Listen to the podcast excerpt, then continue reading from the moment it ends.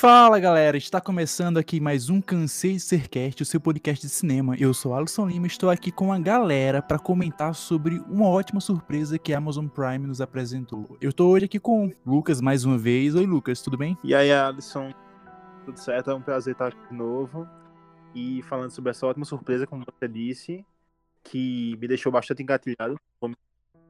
Mas bora lá comentar. Pois é, bem pesado. Estamos aqui com o Rob mais uma vez. Oi, Rob. Mais uma vez eu estou aqui presente para falar dessa série incrível que merece ser vista por todos. E uma boa noite.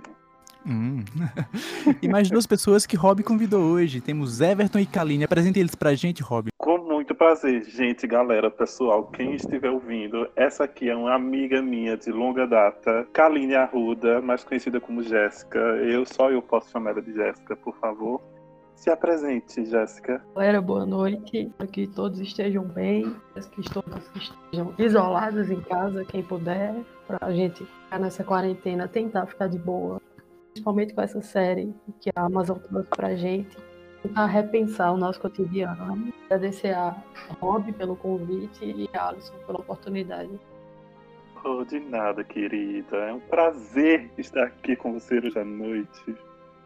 E, e com vocês agora, Everton, um amigo, grande amigo meu de altos papos na madrugada sobre a série. E, por favor, agradecer a mim por ter indicado essa série. Obrigado. exatamente, E pode se apresentar, por favor. É, pela primeira vez aí, Rob me indicou uma série que eu decidi e tira assistir. a sua, deixa eu deixa. Ah, sim. Ah, sim. Porque, assim, a, a baixíssima qualidade das séries que Rob me indicava tava me magoando muito. Ah, Aí, dessa vez ela acertou. Qual foi? Não vem dizer que é Penny Dreadful, não, Everton, que eu dou na tua Casos cara. de família. Não, eu só tô brincando. Isso, é, isso não, não é verdade. Rob tem boas indicações, senhor. Ouviu, não foi, Alisson? Hum, sei não, sei não. Mas. Mas, muito bem. Como adiantamos aqui, hoje o tema do programa será uma série da Amazon Prime Video, Tales from the Loop, ou simplesmente Contos do Loop. A nova série da Amazon, que diga-se de passagem, vem construindo um catálogo de produções originais com muita qualidade e dá inveja a outros serviços por aí que estão que estão pecando muito, diga-se lá, a locadora vermelha, né?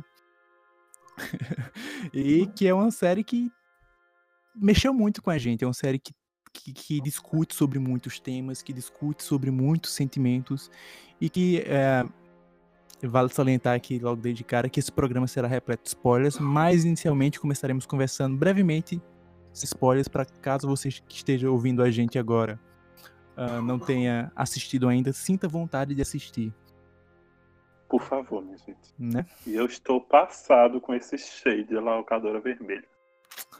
né? Ela, ela tá pecando bastante, minha gente. Vamos ser sinceros. Eu, eu digo que a, que a Amazon Prime ela tem construído um grande catálogo assim, porque é- ela tem produzido bem pouca coisa em, em original em relação às outras produtoras em si, mas ela tem meio que focado na qualidade, não na quantidade. Ela produz pouca coisa, mas tudo que ela bota ali no, no, no catálogo tem um, um carinho especial, um gosto especial. Não sei se vocês veem dessa mesma forma. Sim, e isso é o bom, né? A gente teve agora uma surpresinha agora, assim, para quem quiser pagar mais um pouquinho, né? Na Prime Video, que se eu não me engano vai entrar ou entrou algumas séries da HBO. A Alisson poderia explicar isso a gente mais um pouco, por favor. É, isso tá bem nebuloso ainda. Recentemente, na terça-feira, dia. Não, não sei qual foi o dia da terça-feira, que eu sou péssimo com números, mas estamos gravando isso no dia 14. então, na terça-feira passada, o pessoal começou a observar várias produções da HBO, só que não estavam disponíveis. Todo mundo ficou se perguntando o que é- o que é estava acontecendo, se essas séries iriam estar disponíveis, tanto porque a HBO tem um, um- um histórico de não disponibilizar suas séries para outros serviços, outros canais. Todo mundo sempre cobrou para ter Game of Thrones na, na Netflix ou em outros serviços e nunca conseguiam. E de repente apareceu isso. A- algumas pessoas começaram a investigar e, e notaram que- e perceberam, na verdade, que nos Estados Unidos já existe um serviço ah, que é o Prime Video Storage, onde as pessoas podem comprar ou alugar produções de outros estúdios na Amazon Prime. Parecido com o que a gente tem hoje com o Google Filmes e esses serviços que você aluga filme ou série para assistir durante um período de tempo. Aparentemente vai ser isso que vai acontecer na, na Amazon. Já é um serviço que existe lá fora. E também e tem outros serviços que é o, o, Prime Channels, onde você pode assinar canais de TV pela Amazon Prime. Eu não sei se isso vai chegar no Brasil, se chegar as as empresas de TV por assinatura vão ficar bastante chateadas e começar um cabaré em cima disso. Mas espero que chegue, porque tem tanta coisa que a gente tronos. quer assistir. Pois é. Tipo, eu quero muito assinar TNT pra ver Oscar, essas coisas, e não tem, porque tem que assinar uma TV por assinatura incompleta pra pessoa ver três canais no máximo. É horrível, mas espero que isso entre, que isso realmente entre em, eh, em funcionamento no Brasil e que não seja os olhos da cara, né? Sim. E eu só quero deixar claro aqui que a gente está fazendo muita propaganda da Amazon e espero que ela nos patrocine por isso, por favor. Gostaria muito.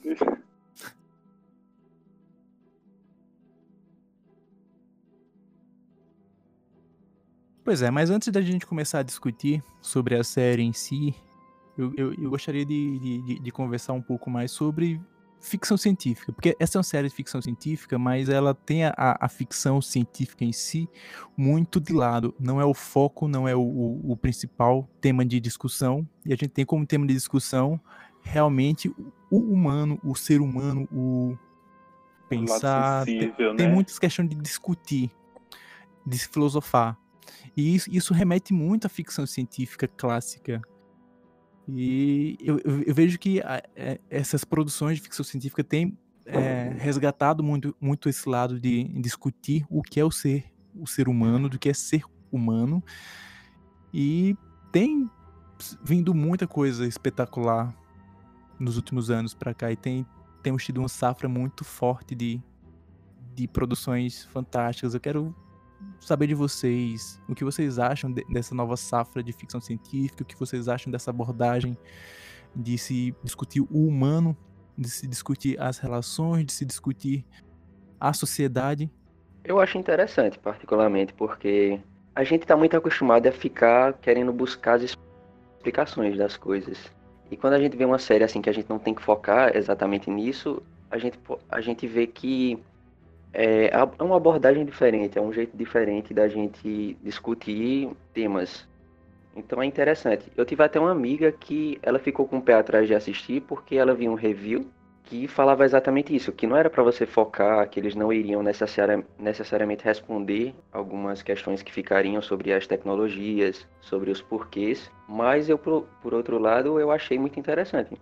Eu achei massa da série porque por mais que ela mexa muito com você ao longo do que ela vai falando, do que ela vai tratando, e o fato de trazer a tecnologia como background, eu acho muito massa. Porque, tipo, eles mostram a rotina de uma cidade, de certa forma, bastante tecnológica, só que é coisa do cotidiano. É, não tem aquela surpresa da tecnologia que a gente tem em outros filmes. E é um clima muito pacífico você fica observando tudo que acontece na série de maneira pacífica e fica sentindo tudo por dentro. É um movimento muito mais interno do que visual, até certo ponto. Tipo, o visual é muito uhum. bonito, mas é um movimento muito interno. Você tá o tempo todo recebendo informações, tá interpretando elas e, caramba, o que, que eu tô assistindo? Eu acho isso muito massa. É, me lembrou um pouco o começo da série com aquele filme Ex Machina, Ex Machina. Sim. Porque ele tem uma pegada muito tranquila, e você se acostuma fácil com a tecnologia. É, não tem mais aquela estranheza do tipo, eu não tô. Eu não consigo imaginar aquilo na realidade. Veja totalmente. Eu acho isso muito massa.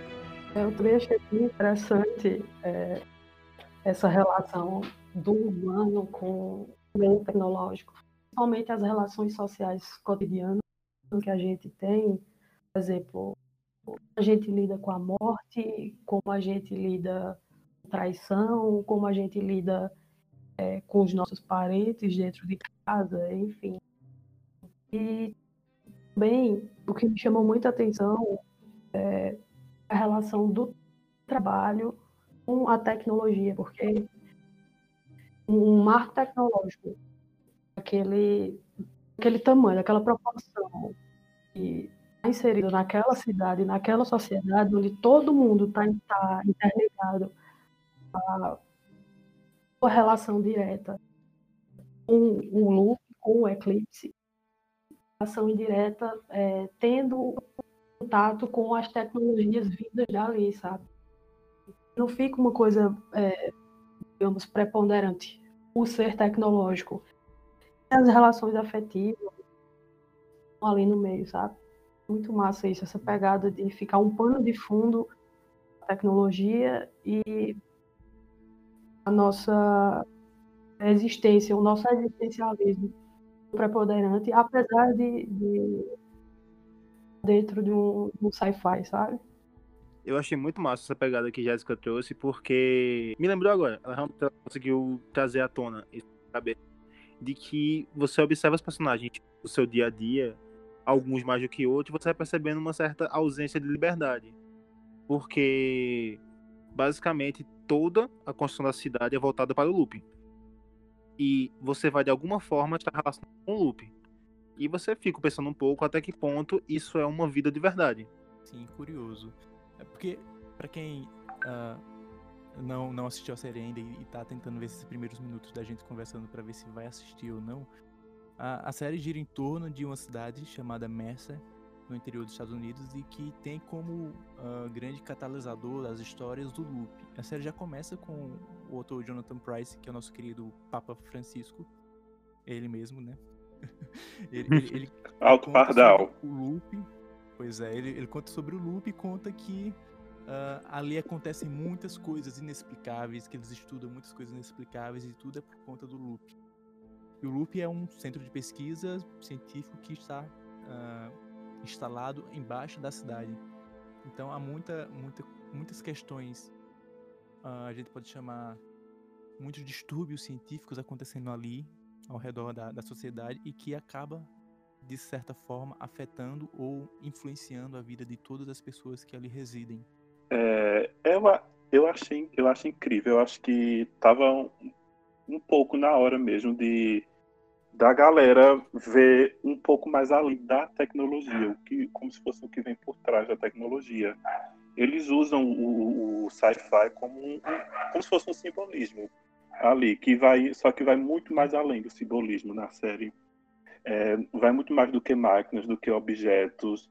Falam de histórias que vai além, que vai de novas experiências, fala de reencontros, de perdas, de solidão, de sonhos, descobertas, realidades e entre outras coisas mais, etc.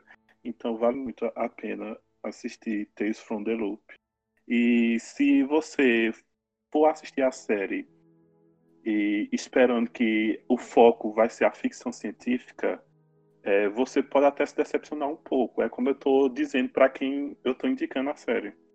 Mas só é você olhar para o lado mais pessoal, o lado dos personagens, Sim. O lado é, da história vale dos personagens. Também, e vale salientar também que é uma série de ação. Uhum. Não vai esperando ação, não vai esperando mil coisas acontecerem ao mesmo tempo, grandes reviravoltas. E, e não é uma série pra gente ver em binge watching ou ver em maratona. É uma série pra você ver com calma, você vê um, um dois episódios por dia ali, de boa. Até porque é difícil assistir mais. Hum, pois é. Eu fui vendo assim, um, dois episódios. Ah, eu mastiguei tanto a série. É, você, você é, é, masoquista, não, não, não, não vale. Mas é muito isso do que Rob tava falando e também do que Lucas falou quando ele citou o Ex, Machina, o Ex Machina da, da 24. Que inclusive gravamos o episódio, foi lançado o último episódio, inclusive, sobre a 24. Vão, assistir, vão escutar. Mechan. Pois é, tem que pagar as contas. e e outros clássicos da, da, da, ficção científica trabalham isso. Muito do que o Asimov escreveu, muito do que o, o Philip K. Dick, o Arthur C. Clarke escreveu ali entre os anos 50 e 60, tinham isso. Eles, eles contavam muito sobre uh, invasões alienígenas, ou sobre robôs, ou sobre androides, mas muito do que era discutido ali era o que é ser humano. Uh, você pensar faz isso ser humano, você a, a, as questões de, de preconceito, de, de vivência de sociedade, do que a tecnologia vai influenciar na sociedade em si. muitas das, das grandes histórias de ficção científica tá humano. E eu acho que era isso que a gente tava sentindo falta, porque a ficção científica, ao menos no cinema, com a melhoria de fazer efeitos especiais cada vez mais realistas, cada vez mais uh, mirabolantes, a, gente, a gente tinha muito filme de ação, muito filme de grandes orçamentos que focavam em tudo menos no roteiro em si, menos numa grande sacada, menos numa grande, numa grande discussão. E a ficção científica moderna, ela tá voltando, tá resgatando esse lado, tá voltando a, a, a filosofar muito mais do que simplesmente colocar robôs brigando pra lá e pra cá. Hum, shade. É, é, eu acho ela até inspiradora, né, no artístico, artisticamente falando, como uma trilha sonora, como na fotografia, nos cenários, nos efeitos e as atuações também, né, porque as criancinhas maravilhosas. Não tem nem como falar, não tem nem o que falar delas. É Wallace, tu lembra como é que foi essa ideia da série? A série estreou no dia 3 de abril. Já fazem dois meses, acho que todo mundo já deveria ter assistido, mas infelizmente pouca gente tem comentado sobre ela, não sei porquê.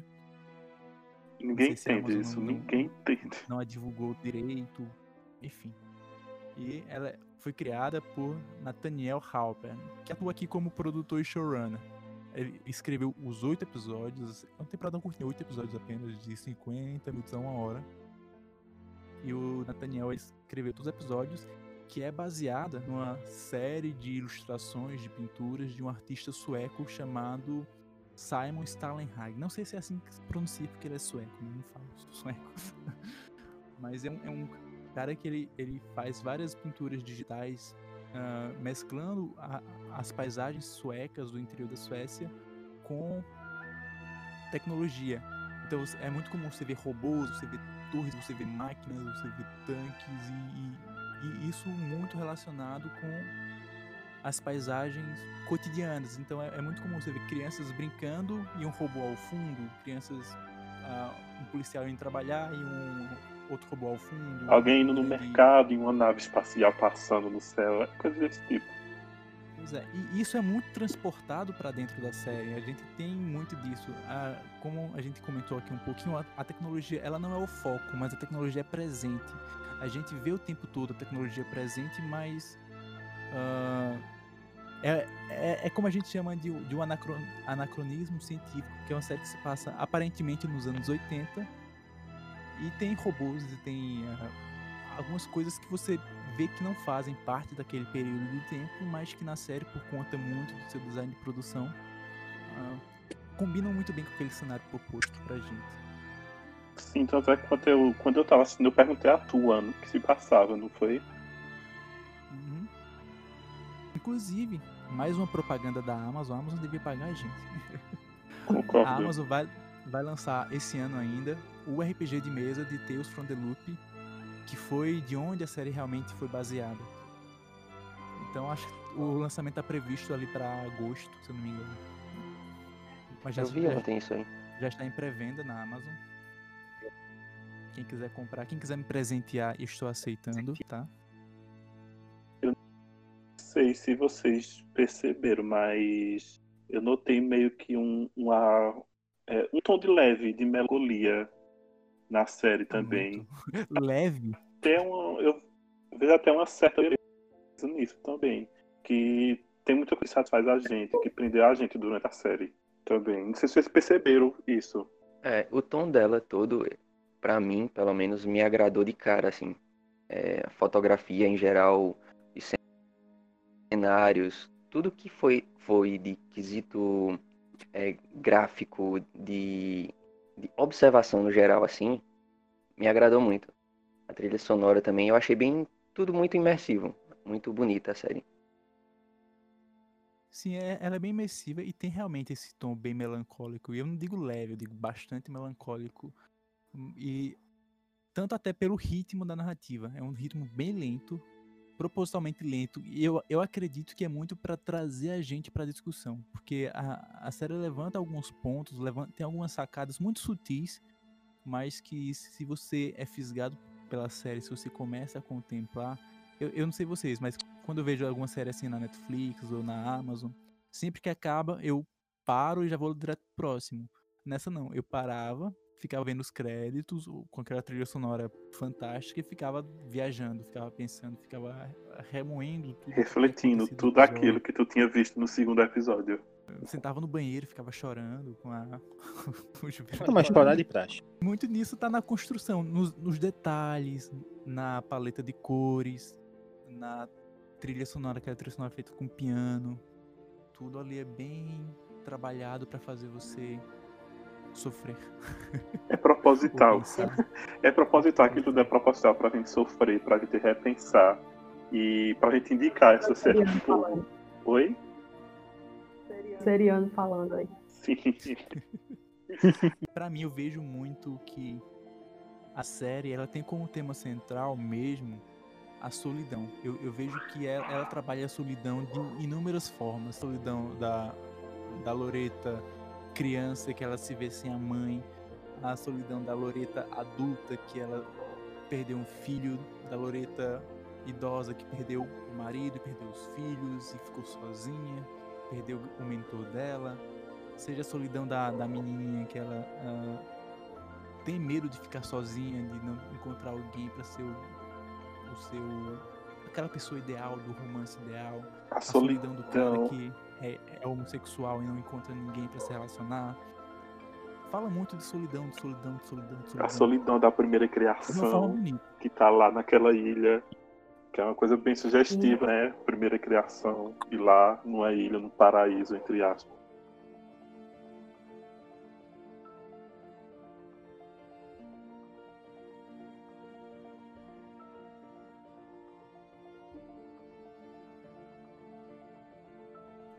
Gente, a, a...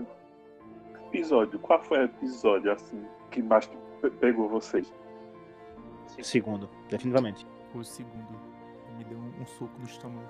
Segundo, Everton. Acho que é o segundo também, porque os bichinhos de Jacob. Coitado de Jacob, meu Deus. Jéssica. Sétimo. Sétimo. Ai, é, eu fico muito dividido entre o segundo e eu não sei se, se é o quarto, o quarto episódio, que é o do o da bola lá. Da ecosfera. Tá bom.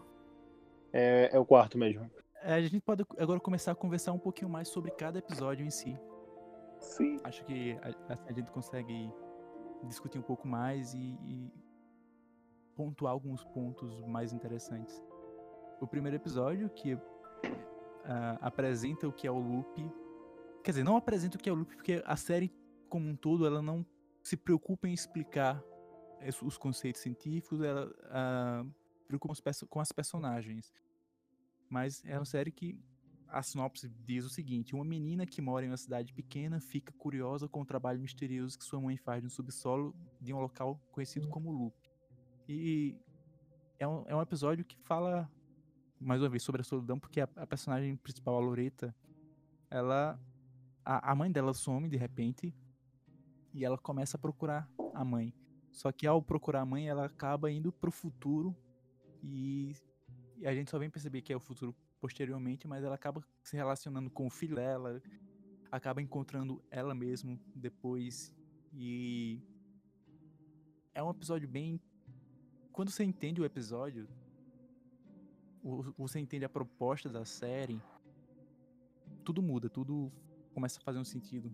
E, e a, o personagem que faz o filho da Loreta, ele até comenta que de uma hora para outra os robôs apareceram, que tudo começou a, a, a acontecer de estranho na cidade de uma hora para outra. Acredito que foi quando aquela esfera gigante que tem no loop apareceu. Ninguém explica muito bem o que é, mas tudo tem um início com aquela esfera e a partir dali começa a se, criar esses paradoxos científicos, paradoxos temporais, e muito acaba uh, girando em torno disso.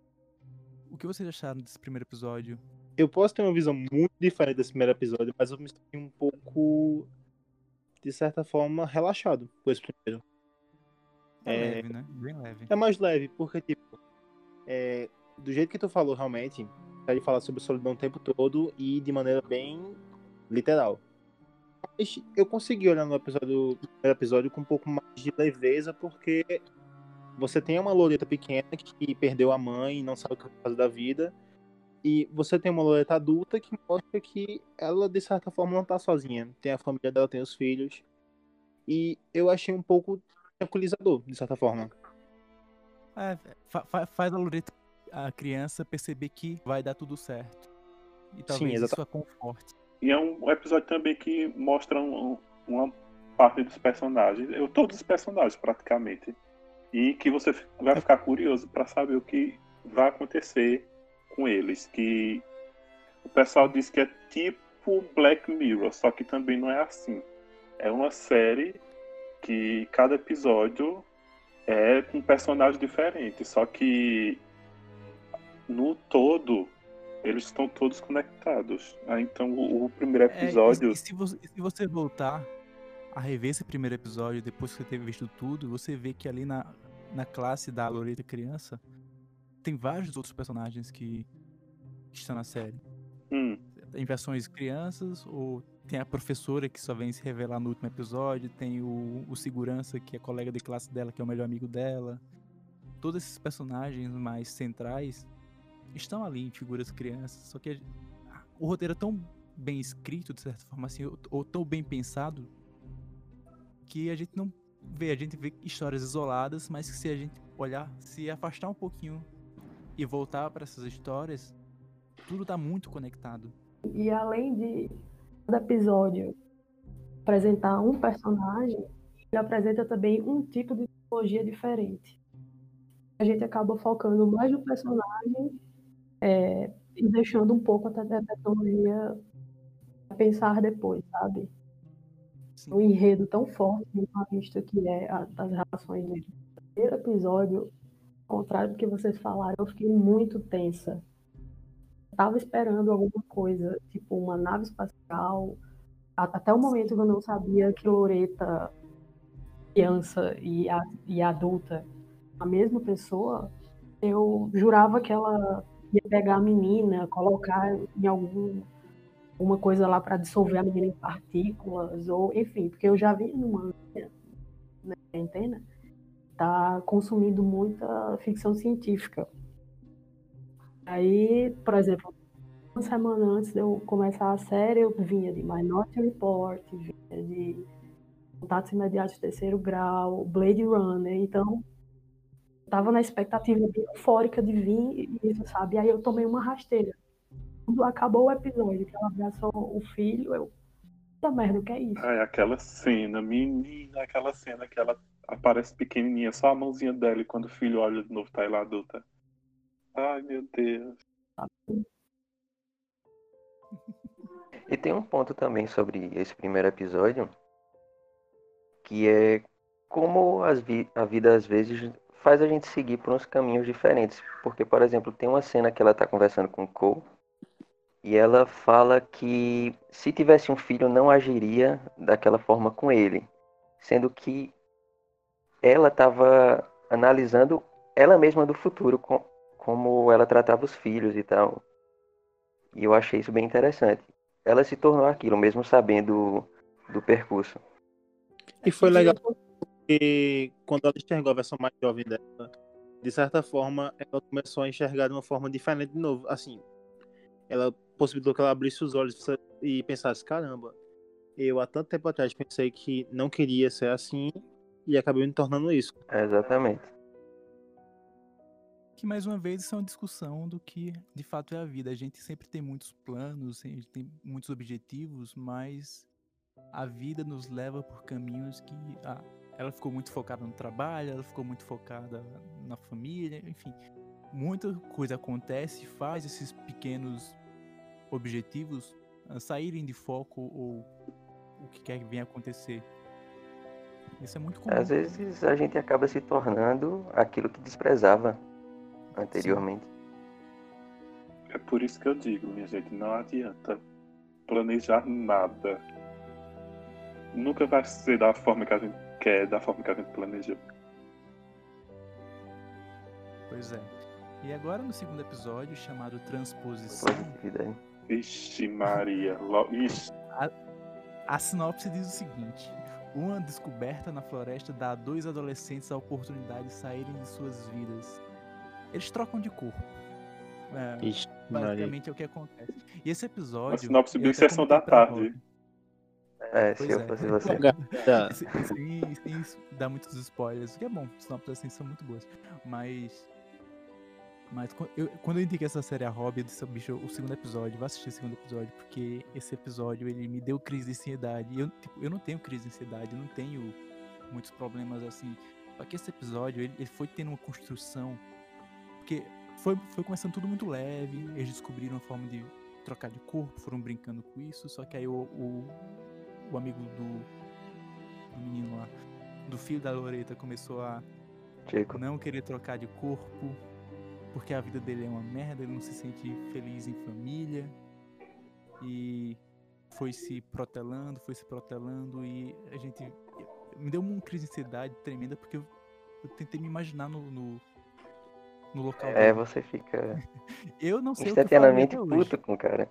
É porque assim, você entende até certo ponto que a vida de Danny era horrível, assim, quer dizer, não era, não sei, ele se comparava com o amigo, né? O amigo tinha mais oportunidades do que ele. Ele queria trabalhar E no aí ele viu, é, ele viu a oportunidade de se tornar aquilo que ele sempre quis. E aí, no primeiro impulso, ele quis exatamente isso. Você percebe que depois ele se arrepende, mas é depois que já aconteceu a tragédia, né? É, mas também Hum. tem aquele pensamento, né? É, o que você faria? Você já pensou como é a vida da outra pessoa? Você já se colocou né, no lugar da outra pessoa É. para saber como é que ela. O, que- o que Agora, ela Jacob passa? é aquele. aquela pessoa extremamente ingênua, muito do bem. Porque no lugar de Jacob, se eu me tornasse um robôzão, eu ia destruir o cara, entendeu? O cara roubou a minha, a minha vida, ele roubou a minha família, o meu talento. Eu, eu virei um robô, não podia nem desenhar, que era o que ele fazia. Entendeu? Ele tirou tudo, absolutamente tudo. Então, o mínimo que ele devia fazer era destruir o cara, entendeu? É, o episódio trata sobre basicamente o complexo de grama do vizinho. Que não tem aquele ditado que fala que a grama do vizinho é mais verde. Sim. Só que ele tá sobre dois pontos. O primeiro, de você vestir realmente a pele, literalmente. E chega num ponto em que você se sente satisfeito porque uma outra pessoa roubou sua vida. E quando passa essa insatisfação, você se sente, de certa forma. Como posso explicar? Tô tentando procurar a palavra. Você se sente. Não sei exatamente como eu gostaria de falar, mas tipo. É, não é a sua vida. Você nunca vai conseguir chegar num ponto de prazer porque você não tá na própria vida. Você tenta viver a própria vida, mas você carrega o segredo de que não é você, você não é você, você pensa consigo mesmo que não é você, e você tenta ao máximo andar numa vida que não é sua. Velho, isso é muito aflitivo. E você meio que entende também porque o cara, é, Danny, ele foi um tanto inconsequente também pela idade, né? Ele nem, nem se questionou muito bem sobre a vida do, do amigo dele. Tanto é que depois ele vem a se arrepender do, do que faz, né? Sim, é também pela, Sim, é porque ele quer uma saída, ele quer uma forma de melhorar de vida, não quer nem pensar. É. é, também pela idade, pela pressão da família, que a mãe dele sempre dizia, é. se você não fizer, não melhorar nisso, se você não conseguir isso, você vai trabalhar nas minas com seu tio, alguma coisa do tipo. É, não é necessariamente que ele é mau, é porque ele tomou uma atitude errada. E foi, Sim. Foi isso que aconteceu. E ele, ele não tinha ideia das consequências. Isso. E ele, fa- e ele sempre dizia que o sonho dele era trabalhar no looping, no looping. Aí surgiu a oportunidade, né? E o avô de Jacob é, o, o Stefan, o chefe lá do looping. Aí Ele fez, então é, esse é o caminho, é por aqui mesmo. Aí foi, se arrependeu, fez merda e teve um, um final trágico, né? Sim. E a sutileza da intimidade que esse episódio mostrou, sabe? Porque os pais, na correria de trabalho, de, por exemplo, Jacob estavam lá todos sentados à mesa, jantando, e, e aí, o que é que tu vai, já decidiu onde é que tu vai trabalhar e tal, aquela pressão toda de final de ensino médio. o menino fica na dúvida tal, ele tem tudo que o outro queria, mas aí ele quer desenhar. É no momento que eles trocam de corpo, não, eu vou, parar de desenhar e vou trabalhar no tal. Então a satisfação que os pais têm e o irmão meio que perceber na gente assim, que ele está diferente, não percebe que, ele, que não é ele e tal, mas percebe que está diferente. E a irmã de dele também perceber que ele não está como ele era antes, sabe? Muito íntima que eles aparentemente tinham. E mudou consequentemente, né, com essa troca. Como isso afeta a vida deles, sabe? Passa meio despercebido pelos pais, que eles só vão descobrir depois, porque realmente é contado, senão eles realmente não saberiam. É, você percebe a distância. É, e a limitação também da tecnologia. Várias vezes a gente percebe durante a série que a tecnologia lá limitada. Não vai te dar tudo.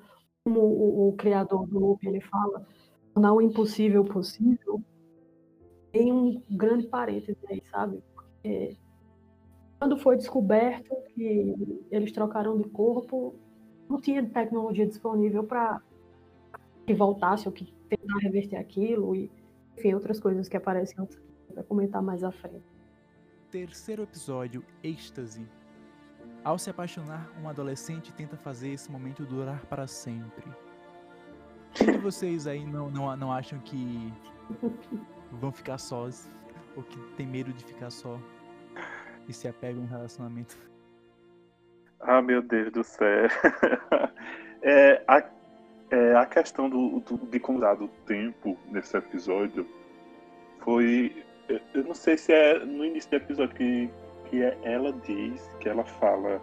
Se você tivesse mais tempo daquilo que você. É, fazendo aquilo que você gosta, o que você faria? É meio assim, né? Que começa o episódio já, dela falando. Então, é o, é o que acontece com ela. Ela meio que para o tempo com aquele objeto que ela acha que veio do loop, né? Com certeza. E ela meio que trai o, o Jacob, que na verdade é Danny, com no, é, com, e passa horas, horas, horas, horas, e isso vai falando o quê? Sobre a rotina, sobre se realmente você está preparado para um relacionamento, se você está preparado para é, ficar com aquela pessoa tempo um, muito, por muito tempo ou se não vai ficar cansativo e com isso o tempo vai passando. Aí chega uma hora que eles falam, passou quanto tempo? Ele diz, não sei quantos minutos. Aí a gente vê que já começa a ficar cansativo aquilo. É, já começa a cair na rotina e que você não quer mais aquilo e que você já quer se afastar um pouco. Então, isso cai na questão de se você realmente seria capaz de seguir em um relacionamento também.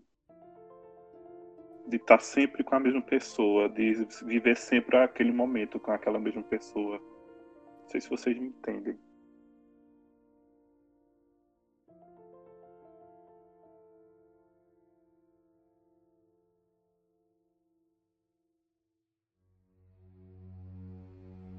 Agora, tipo, e muito chateado de certa forma, porque primeiro que você tem a realidade do paraíso, que o paraíso não é aquela coisa que a gente espera, basicamente, de que os nossos maiores desejos, eu queria muito ter mais tempo para ler, eu queria ter muito queria ter mais tempo para passar com alguém. Você percebe que às vezes o tiro sai pela culatra. E o que mais me deixou irritado no episódio foi a falta de controle da personagem com relação à própria vida, porque a vida dela girava em torno de eu não posso ficar sozinha. Tanto é que quando ele, o, o rapaz que estava com ela no enquanto o tempo estava parado, perguntou se ela ia terminar com o Jacob Danny, ela disse que achava que sim. Porque ela não conseguia se ver num momento em que, quando ela voltasse para a vida normal, ela ficasse sozinha ela não conseguia pensar nesse sentido dela mesma. É, o problema não é a solidão, como ela encarava a solidão. E enquanto ela não olhasse para isso, não importava o paraíso, ela continuaria só. Ela podia literalmente parar o mundo, que ela continuaria sozinha com o ego dela. Tanto que o, né, o, carinha lá é, tá no na casa do, do lá que trabalha com o que é traição da mãe, que ele tenta ajudar de alguma forma, que ela tá irritadíssima, joga ali todo o ego para fora, faz, olha, aqui é um problema meu, me atrapalhando, ela vai xinga ele por conta de uma condição física. E ela vai atrás dele e tal. E, e, muito egoísta esse, essa personagem, sabe? Um episódio muito egoísta. Tinha hora que eu tinha raiva dela. Tipo, tô passando meses tá atrapalhando a vida de uma cidade, talvez do mundo inteiro. Eu fico com muita raiva também, não vou me. É, e esse episódio ele, também fala muito sobre a gente com a gente mesmo. A gente vê que é, ela, como vocês falaram aí, tem todo o tempo do mundo para fazer o que quiser, de fato. Só que o que, a o que faz ela ficar sozinha são as atitudes que ela toma, são a, o jeito dela. Então talvez ela tenha medo de ficar sozinha porque ela não é uma pessoa agradável, talvez ela tenha uh, esse sentimento de querer agradar todo mundo para não ficar sozinha e discute muito sobre o que ela é, sobre quem ela é. E quando. E outro ponto que a série também discute muito, tanto no episódio passado quanto nesse, de que por quanto mais você abusa de, uma, de um benefício, vamos chamar assim, uh, mais ele vai ser desgastante para você. No episódio passado, eles abusaram da troca de corpo a ponto do, do Jacob perder o seu corpo literalmente. Nesse, eles abusaram de parar o tempo. Por, sabe-se lá quanto tempo eles passaram naquele romance de verão, vamos chamar assim. A ponto da, da máquina quebrar e eles não conseguirem voltar e, e, até por um, por um instante eu, eu, pensei que eles iriam ficar presos naquele mundo do tempo parado. Sim, eu também tive essa sensação também. De que eles iam ficar presos ali e não ia conseguir voltar. Aí eu já veio na minha cabeça, e aí? Como é que vai ficar a galera que tá aí parada se isso acontecer? Como é que vai ficar o resto da série? Eu até queria saber da, de como era feita aquela tecnologia só que eu nem me preocupei tanto, eu tava querendo mais saber como ia terminar aquela história. E tipo, esse sumir, talvez eles ficassem presos ali, me fez pensar também no que no que tinha acontecido no primeiro episódio, da, da Loreta, da mãe da Loreta ter sumido. De repente ela sumiu, não porque ela abandonou a Loreta, de repente ela sumiu porque ela viajou pro passado, ficou no passado, ela viajou para outra dimensão, porque ela tava com o equipamento do loop, com, com um fragmento da esfera. E nunca é explicado. Ela simplesmente some. Uhum. Pra Loreta, ela abandonou a filha. Só que. Será se ela abandonou mesmo? Será se não aconteceu algo com ela? Ou será que a, a mãe dela apareceu e a gente nem percebeu ou não quiseram dar esse sinal? Ou é aquela mulher lá que vai aparecer ainda? É, são, são questões para uma segunda temporada. Sim. Espero não. Não sei, eu, em relação à segunda temporada eu fico bem apreensivo, tipo, eu achei essa temporada tão fechadinha, tão redondinha que podia acabar aí de boa, só que, tá, de repente numa segunda temporada, sem repetir nenhum desses personagens, porque a, a, a série acaba com o, o Cole no futuro, com novas pessoas, novos personagens, sei o que. Talvez se a série partir dali, ou ter em outro momento do espaço-tempo, dê para trabalhar outras questões, outras sensações, não sei. Depende da, da maestria do roteirista nisso. Tipo, eu falo isso não, mas eu tenho certeza que assim que lançasse eu primeiro assistir. É porque realmente tem, tem aquela expectativa de temporada e eu não sei se, se sei lá como é que ela vai afetar a primeira temporada também. É, uhum. Tipo, o que tu quis dizer, Alce, é que tu queres ver mais só que de, de uma visão de, um, de outros personagens que por ali estavam, que por ali estavam em volta. Sim. Uma outra visão. Uhum. Que tipo, essa temporada ela ficou muito centrada ali na família da Loreta, seja por parte do Jonathan Price ou seja por parte dela mesmo, da mãe dela. tudo ali girava em torno dela. Uhum. Tipo, a- tem um episódio, esse episódio que a gente tá falando da, da asiática lá, ela era namorada do seu filho. Ou outro episódio que eu vou comentar mais pra frente, que é o do segurança, do porteiro lá da, da estação, que era o melhor amigo dela. Ou outro episódio do, do pai do Danny. E Danny era melhor amigo do filho da Loreta. Então tudo tá muito relacionado à família da Loreta. Talvez uma próxima temporada, em um outro contexto, em um outro nicho de personagens, talvez dê pra se construir outras Sim. sensações. Um, um outro universo até, né? Vamos pro quarto episódio, que Rob disse que, gostou muito, que é o Ecosfera. E eu não sei se vocês sabem. Esse, episódio ele foi, foi di- dirigido por Andrew Statham. Pra quem não conhece, ele foi roteirista de Toy Story 1, Toy Story 2, Toy Story 3, Toy Story 4, Monstros S.A., Procurando Nemo, Procurando Dory, Vida de Inseto, Carros Wally, Up, Valente e John Carter. Ele tem experiência Sim. experiência em mexer com a gente. Porque, tirando de lado John Carter, ele tem muita experiência com a Pixar como um todo, com filmes que trabalham muito sentimento. E esse é um dos personagens, um dos episódios que trabalha muito desse sentimento. Muito da relação do Cole com o seu avô, Jonathan Price, numa Sim. Personagem fantástico que mexeu muito com o Robert. Por que mexeu muito contigo, Robert? E não é, não é que foi o, o personagem em si só.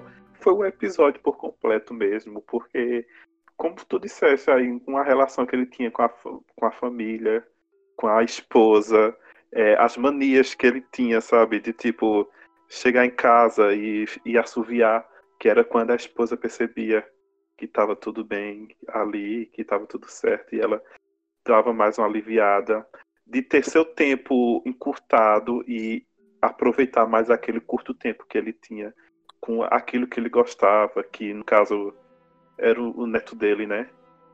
E, menino, quando esse episódio acabou, só vem aquela lagrimazinha do lado, sabe?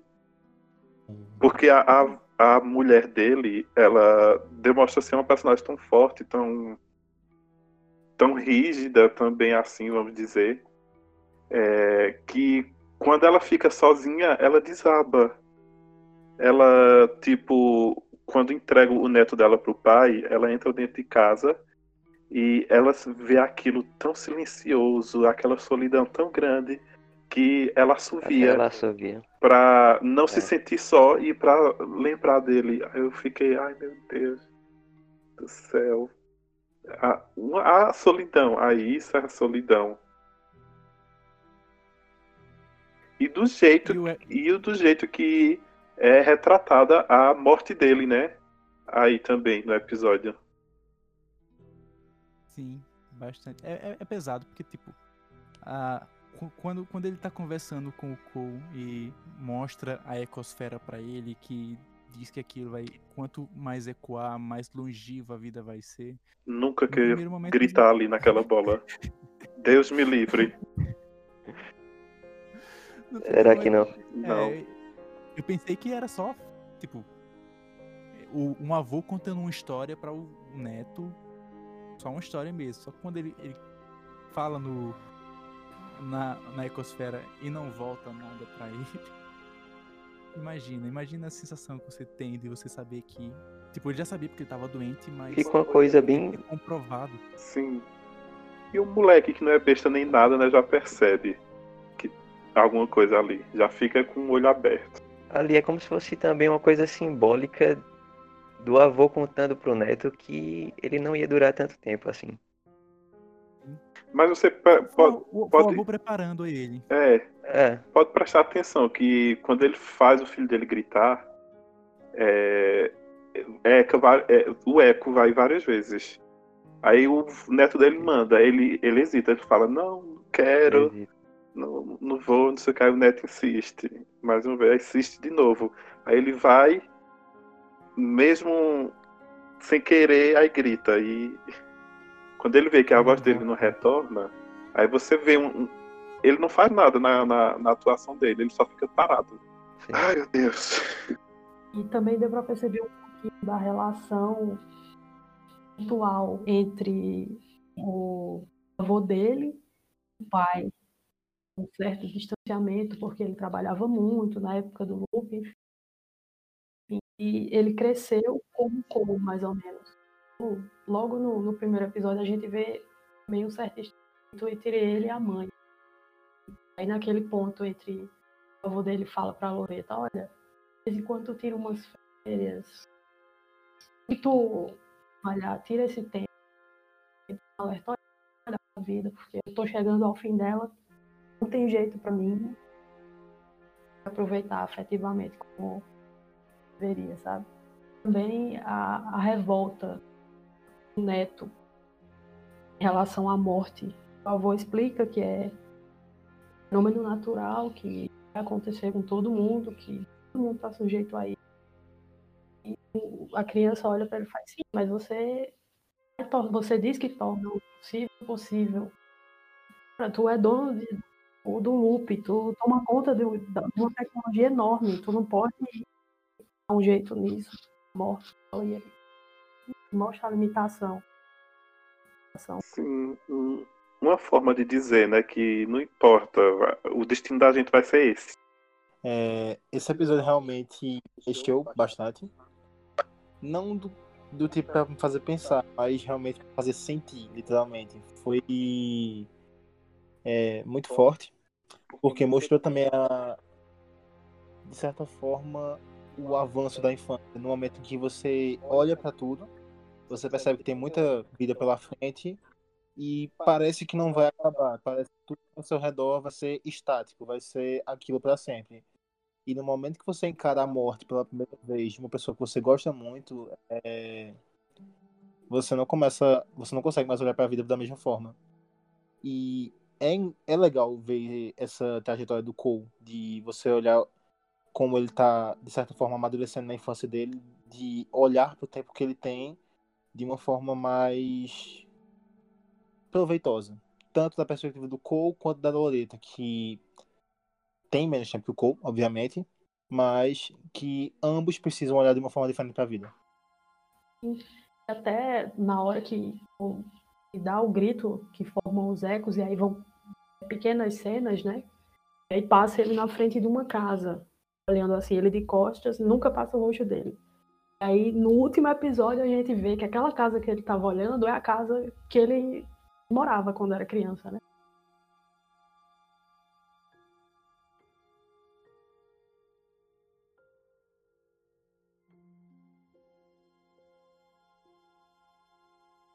Mas vamos agora pro quinto episódio, chamado Controle, que já traz muitas das consequências do que vinha acontecendo na série. Esse episódio foca na família do Danny, que o Danny tá vivendo como Jacob, só que o, o Jacob tá vivendo dentro de um robô. e para a família em si, o Danny morreu. E isso afetou muito a estrutura familiar daqueles personagens. O, o pai, o chefe da família, ele se viu impotente, ele se viu frágil, sem conseguir proteger a família. Ele tentou tanto proteger a família que ele comprou um robô gigante e isso fez com que ele se preocupou tanto com a família dele que acabou afastando a família dele. As escolhas dele, o medo uhum. dele fez ele, de certa forma, por, ou por uma parte de um tempo, perder a família. Isso ele fez pela família, né? Sim. Ele pegava dinheiro emprestado, ele pegava briga com amigo. E isso muito porque ele sempre tinha essa questão de ser o, o homem provedor da família, esse pensamento americano meio talvez até machista ou ou como você queira chamar, de que o homem tem que prover tudo, tem que garantir a segurança da, da esposa e dos filhos e ele é, a alimentação em casa, cuidar dos filhos, a proteção. Isso gerava uma certa pressão. E também por conta dessa coisa do que aconteceu com o Danny, que não estava é, ao alcance dele, ele não sabia que até então Danny estava vivendo o corpo de Jacob. Então ele viu um pai que perdeu um filho e ele só tem mais uma filha. Ele tem aquela casa, ele tem aquela mulher. Aí ele quer proteger agora tudo, ninguém pode tocar. É, vou super proteger todo mundo agora. E mais uma vez eu achei que a menina ia morrer. Eu achei que aconteceu alguma coisa também. Eu fiquei super apreensivo naquela hora que o Jacob barra Danny vai entregar a bonequinha, uma bonequinha, né? Um boneco a Sim, ela. sim. E ela se Pronto. esconde no. dentro daquela casinha lá e o robô começa a. Eu disse, pronto, vai ser agora. O robô vai destruir a casa com ela aí dentro. Aí quando eles verem, ela já vai estar morta.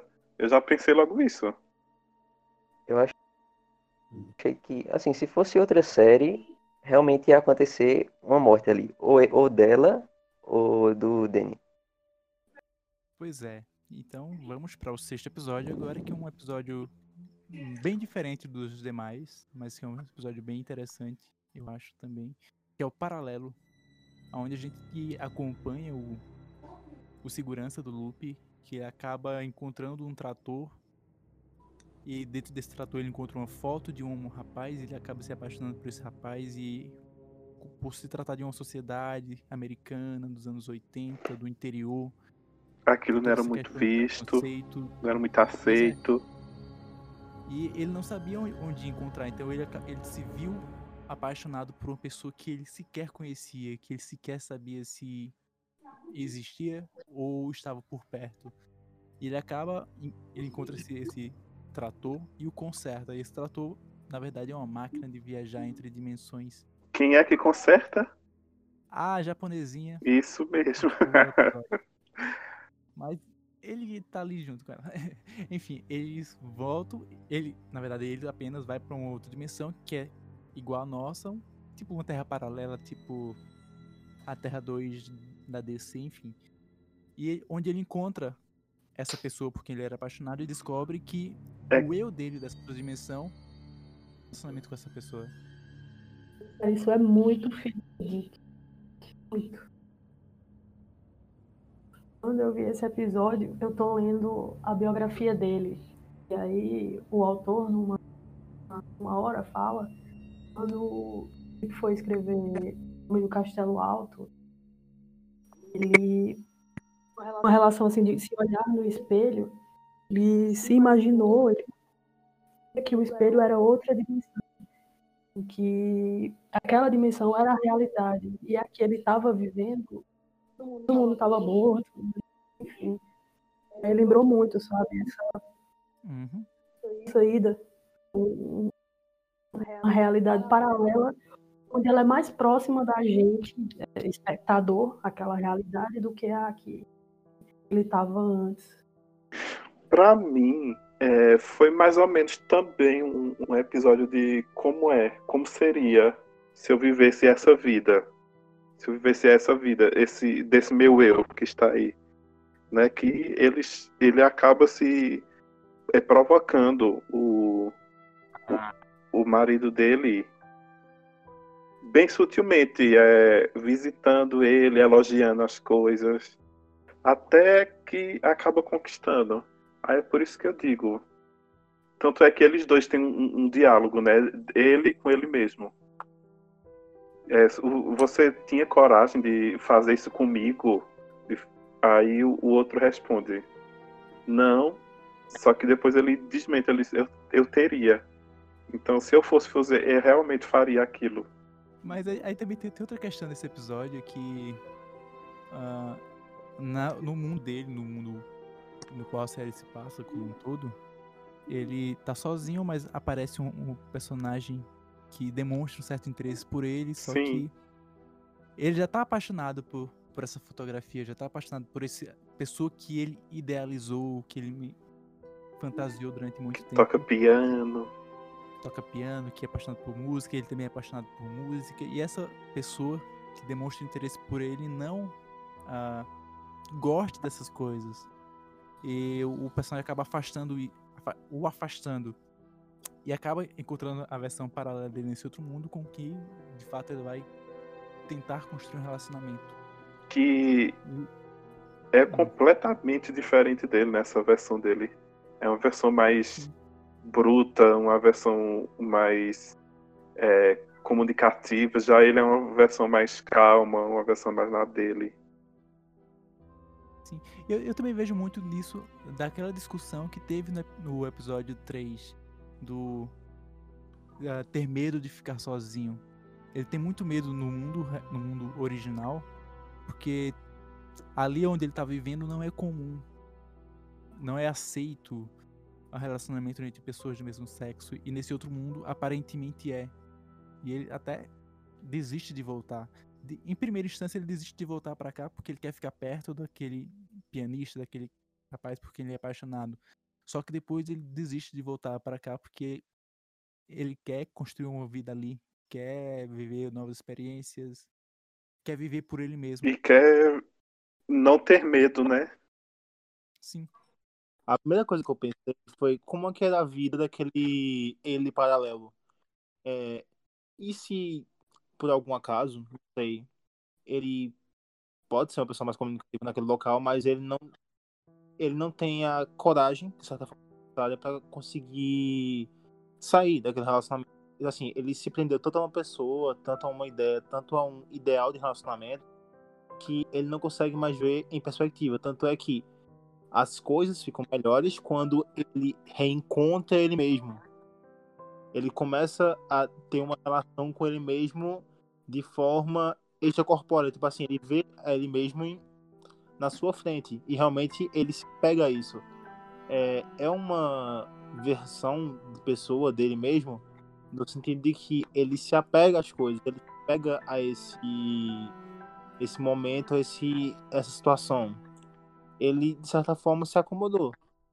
E eu acho que o ele paralelo, eu tô confuso porque são muitos eles. É...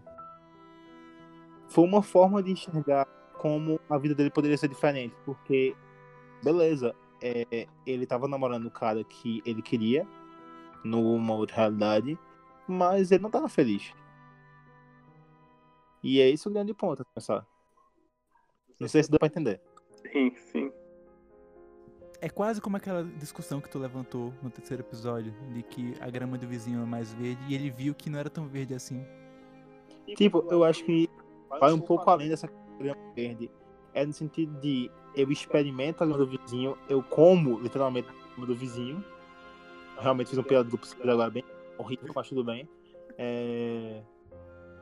Mas você percebe que em você mesmo tem muito mais a aproveitar. Você volta para, você tem a oportunidade de voltar para sua realidade, coisa que infelizmente e o Jacob e o Danny não puderam. E você começa a analisar as coisas de, forma, de modo diferente. Sim, é, ele meio que surgia esse debate, né? É, se eu votar na mente dele, eu acho. Se eu votar, eu posso ter a coragem de viver isso. Mas se eu não votar, eu também posso não ter essa coragem toda de viver isso, de realmente me assumir e viver o que eu quero. Então ele decidiu ficar naquele mundo que é um mundo que ele acha que é o um, um mundo certo para ele, né? E tentar não ser sozinho ali. E onde tudo é novo, onde ele pode recomeçar. Sim. Onde ele pode ser quem ele quer ser e não quem a sociedade quer que ele seja. Ele precisou já para outra dimensão para que aquilo que ele estava idealizando, que tipo ele colocou cabeça aquele padrão daquele cara, o pianista, então quem não se encaixasse foi totalmente excluído. É, o, o barbudo lá, não lembro o nome. Quando chega para conversar, paquerando lá tal, ah, joga sinuca, enfim. Não, eu não gosto de música. Ele automaticamente descarta. Não há outro tipo de possibilidade de estabelecer outra conversa, sei lá, enfim. Ele já descarta. Lá, no outro plano é que ele Sim. deixa uma aproximação por conta de, um, de um, uma desilusão amorosa que ele teve lá por causa do, do boy lá do aí ele vai dar a oportunidade, tipo, eu tô tendo uma segunda chance. Que já tinha, ele reconheceu, né? Cara, e aí? Sim, ele surgiu a oportunidade de, ah, você observa pássaros também, então senta aqui, vamos conversar, vamos nos aproximar. Falando de solidão, me lembrou muito. Eu tava até conversando com o Rob essa semana, cantando sobre a série. Quando vai acabando o episódio, que eles estão sentados lá na mesa no restaurante e a câmera afastando, lembrou muito o quadro de Edward Hope. O pessoal tá na lanchonete que espectador vê do lado de fora da vitrine, sabe? Aquela solidão deles. E ali senti muita solidão de Gladys. Mas agora vamos pro sétimo episódio, que é um dos episódios que me. que me chamou bastante atenção, que é o episódio Inimigos. Me chamou a atenção porque, uh, diferente dos outros episódios, ele seguiu por uma narrativa completamente diferente do que a gente estava acostumado. Completamente também no sentido de ser um personagem que a gente não tinha sido apresentado antes. Na verdade, nós tínhamos, mas não no tempo em que aquele personagem está. É um episódio que fala, conta a história do pai da, do, do Cole, do marido da Loreta, só que a gente vê o episódio todinho pela perspectiva dele criança, de como ele conseguiu o braço dele, de como ele foi parar acidentalmente bem pro filho da putice dos amigos dele, foi parar numa Uhum. ilha. E lá ele se defronta com Um monstro, entre aspas, né? que era a criação de seu pai e que para o pai era mais filho do que, na verdade, para ele, aquele robô tinha mais sentimento de filho do que ele tinha com seu pai e discute muito essa relação dele. É uma discussão bem sutil, mas mostra muito. O pai era totalmente ausente com ele, sempre foi totalmente ausente, mesmo na, na velhice, quando o pai tem um relacionamento muito afetuoso com o filho, com o Cole, não tinha esse relacionamento com ele. Tem até aquela, aquela parte, acho que é no episódio 4 ainda, que o, o, o Jonathan Price vai visitar o Cole e ele pergunta se, se ele tinha ido ver o Cole, se tinha ido conversar com ele. Tem toda essa questão que ele tem um peso de não ter a vivência com o pai. E nesse episódio dá mais uma carta pra gente desvendar esse mistério dessa relação. O pai, ele, ele era muito afetuoso com as suas criações. Ele criou aquele primeiro robô aquela criatura que ninguém aceitou e que virou um monstro porque ninguém aceitava a criação dele. É, pra mim, no- é, tem uma certa ana- analogia bíblica aí, não é? O criador, Jonah, que é a Jonathan Price, cria sua primeira criatura e joga numa ilha, um paraíso, entre aspas, né? E fica lá, jogado até outra pessoa descobrir, ou encontrar, ou achar. E o joga pra o proteger. É, Preferiu deixar a sua criação sozinha, isolada, na solidão, mais uma vez a solidão, do que deixar ela numa sociedade tóxica. correto. E coitado do robozinho. Aquela cena dele no barquinho, levantando a mãozinha assim, Ai, sim. fiquei com dó do robô. Eu tive uma, vi- uma visão bem diferente, principalmente porque eu não tinha assistido o oitavo episódio ainda, que mudou minha cabeça totalmente sobre esse. Mas eu tive uma perspectiva, de certa forma, mais positiva também. Porque a primeira criação dele, é, que foi o robô, ele escondeu, de certa forma, porque o mundo não estava preparado para receber de braços abertos. E de certa forma, eu imagino que ele também não estava preparado para receber de braços abertos, porque por mais que ele tivesse o senso de proteção com o robô, que era o que é o primeiro entre aspas filho dele, ele não como abraçar aquele robô de, de forma que é, fosse o correto a ser feito, fosse o, a forma amável de fazer aquilo. Já a Ele segunda criação dele, que foi o filho, de certa forma, é, ele pôde oferecer ao mundo, ele pôde deixar que o mundo abraçasse, por mais que ele tivesse os próprios problemas no sentido de não conseguir abraçá-lo. É um episódio também que fala de confiança, né? Com a relação que ele tinha com os amigos dele e tal. Também sobre essa questão aí de, dessa primeira criação que você pode usar o pretexto que foi por, por proteção, mas é- foi um abandono, né? Porque ele morre e, não volta lá. Sim, eu, já tem outras criações melhores, por aí. né?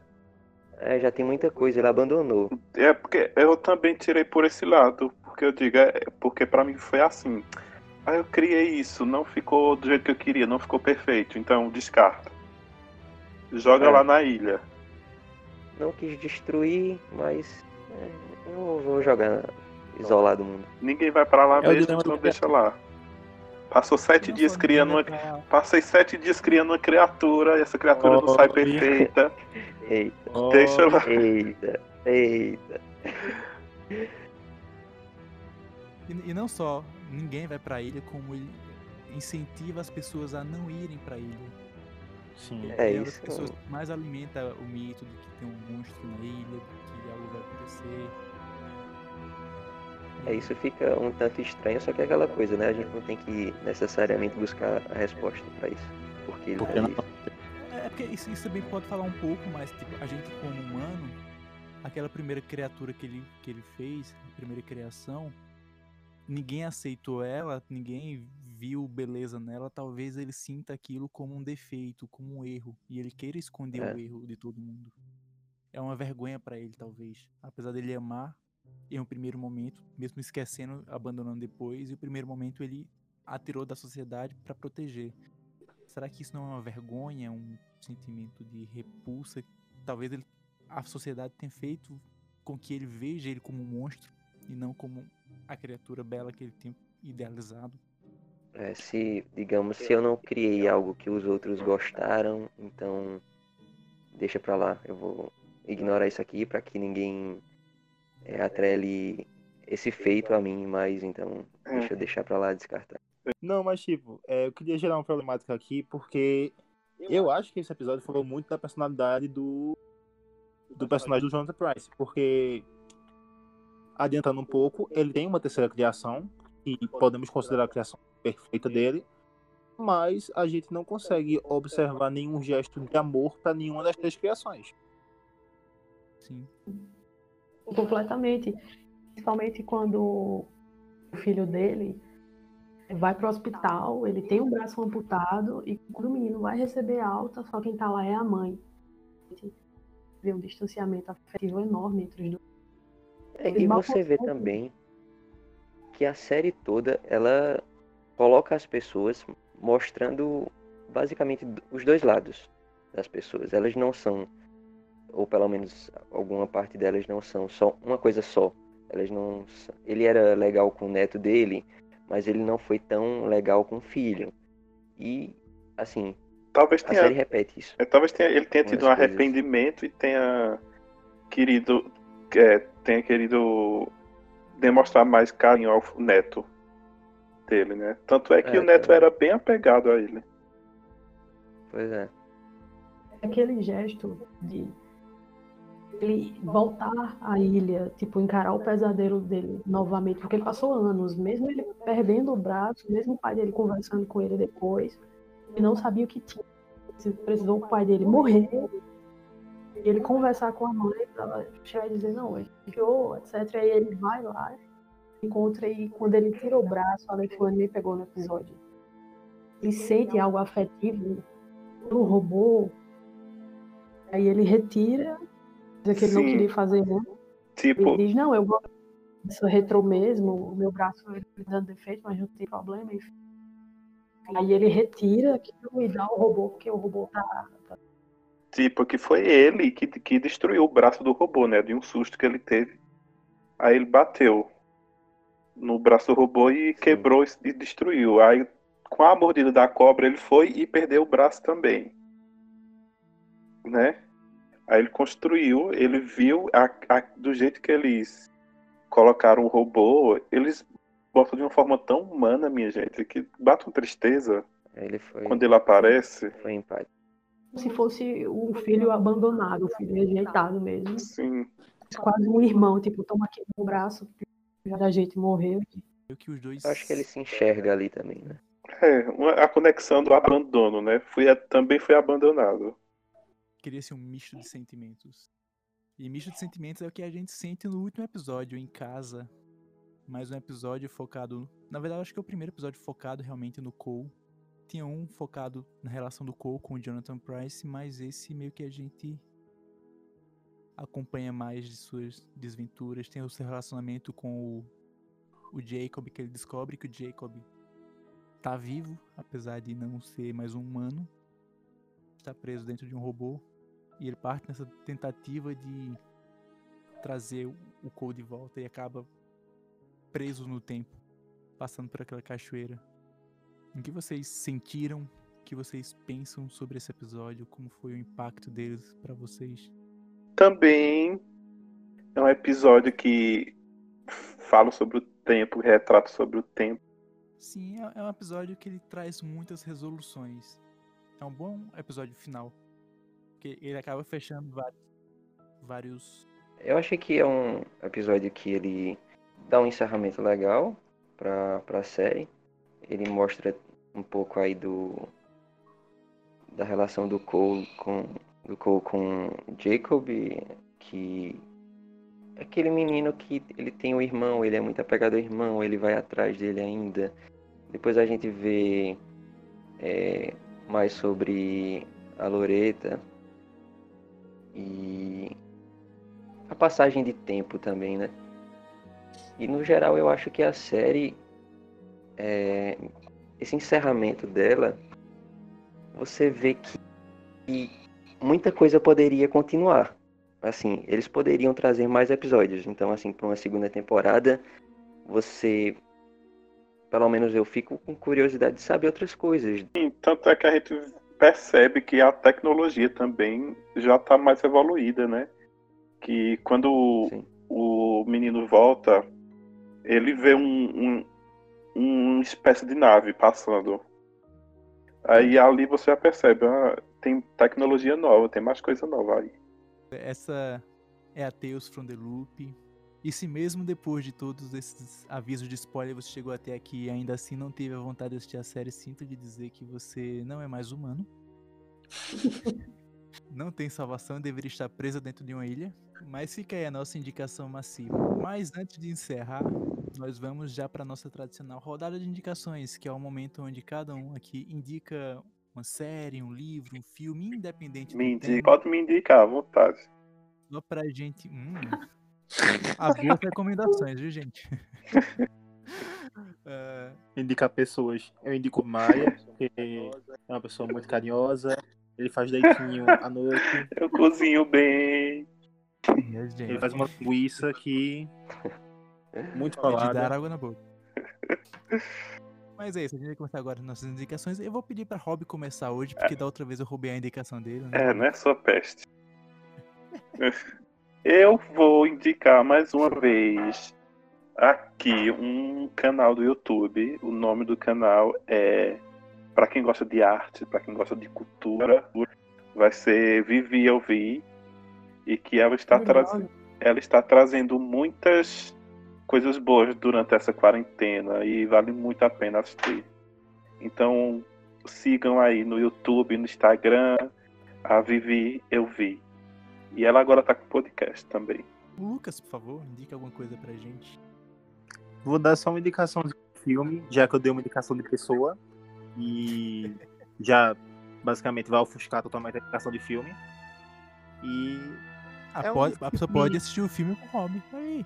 É verdade, é verdade. Olha aí, Robin. Qual é? Diga. é, o filme é Casamento Sangrento. Ah, eu sei qual é. É um filme bem diferente do que eu já vi, porque ele trabalha um pouco o humor, o humor negro de uma forma que eu não tinha visto ainda, que é basicamente através de uma cartada do tal no após um casamento e ele tem micro reviravoltas muito engraçadas, de certa forma. Aquele riso de nervoso.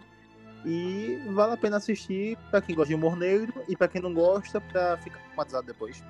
Então vale a pena. Pra quem gosta de ver uma noiva ensanguentada. Sim. E depois ela sorrindo no final. Hum. Uau. Muito bem. Kaline, por favor, faça as honras. Então, a minha indicação é um livro que quase terminando. É Eu Estou Vivo e Vocês Estão Mortos. A vida de Philip K. Philip K. Eu tenho certeza disso.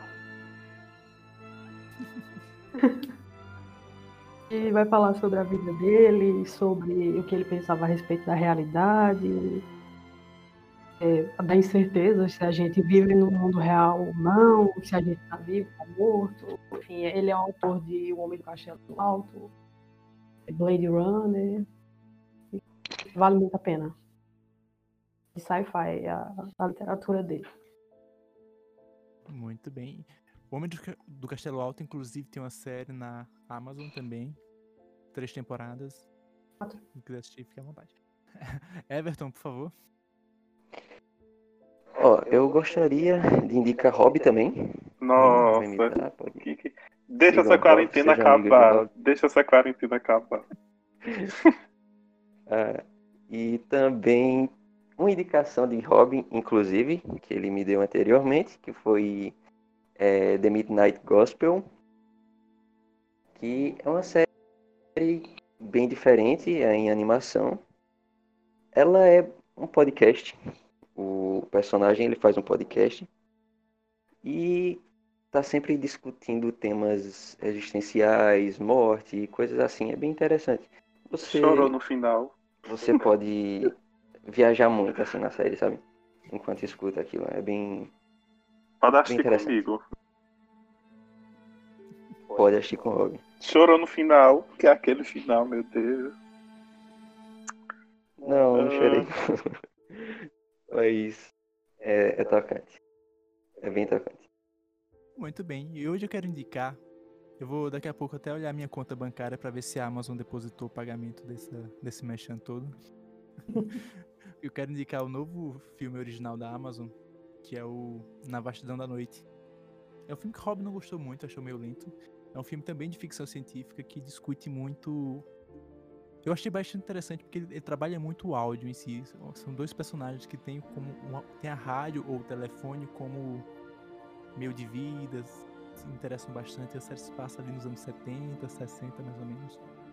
E tem muito disso. Se você assistir o filme todinho com olhos fechados, só ouvindo, obviamente, se você souber inglês ou, ou tiver dublado, e o filme é todo construído como um conto de ficção científica pulp dos anos 30, 40. Eu acho que eu vou assistir assim, pra ver se eu gosto.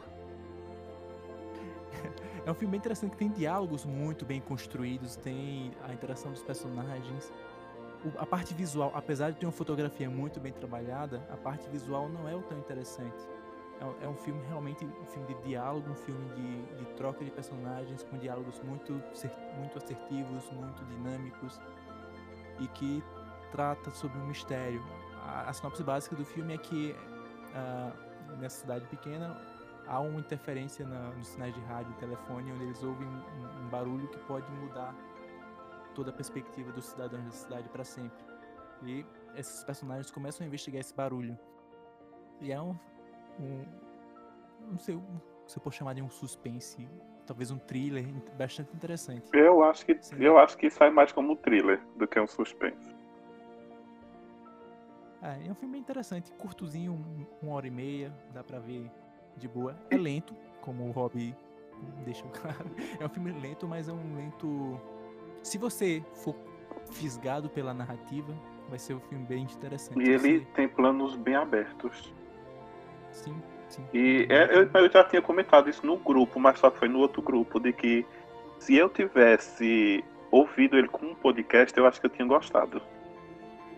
Uhum. Grupo, inclusive, pessoal, grupo Clube de Cinema, Caruaru, quem quiser participar, manda um alô lá no nosso Instagram. É, vai no nosso Cinema Instagram, Caruaru. Nosso Twitter, que também é arroba Caruaru, arroba é, Cinema Caruaru, quer dizer. Né, o Rono e fale. Pois é, quem quiser ter esse encontro com o Rob pra ver todos esses filmes, pra assistir Tales from the Loop, é só mandar lá no, no inbox, na DM, que o Rob tá aberto a todos e todas. Não literalmente, viu? Ou literalmente também. Vai que. Não posso responder por mim. Nessa quarentena. Hum, É, então, é isso, meus amores. Foi ótimo esse bate-papo sobre a série. E eu quero dizer que eu espero que isso tudo passe logo, para que a gente possa gravar podcast todo mundo juntinho perto do outro, sentindo o calor do outro. E tenham uma boa noite e assistam Tales from the Loop, para quem não assistiu. É, gostaria de, dar- de agradecer novamente por estar fazendo esse podcast com vocês. Agradecer a Alisson, que é do podcast com- sobre Tales on the Loop, e indicou a série lá no grupo, que está transtornado com a série.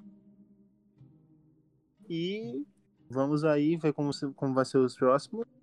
E espero estar aqui novamente para falar um pouco. Gostaria de agradecer novamente por participar mais uma vez aqui com vocês. É, principalmente ao nosso querido Rob, que está sendo muito indicado aí. Oh, obrigado, querido. E... e é isso. Boa noite, boa tarde ou bom dia para todos que estão ouvindo. Gostaria muito de agradecer a Alisson, a Rob e a que participaram. Muito legal, foi muito divertido. Esse foi o nosso uh, Cansei de Ser Cast desta semana. Espero que todo mundo que tenha participado, que tenha ouvido, tenha gostado. Vamos tentar produzir muito mais. E é isso, pessoal. No próximo episódio, nós já vamos dar um spoilerzinho aqui. Nós vamos comentar sobre. Vamos discutir, vai ser uma grande discussão, na verdade. Sobre como vai ser o cinema, o mundo do cinema depois que o mundo voltar a ser mundo, depois que tudo isso passar. Vai ser bem interessante. E até mais, pessoal. Tchau, Tchau, tchau. Cruze, cruze, cruze. Tchau. Tchau. Até mais.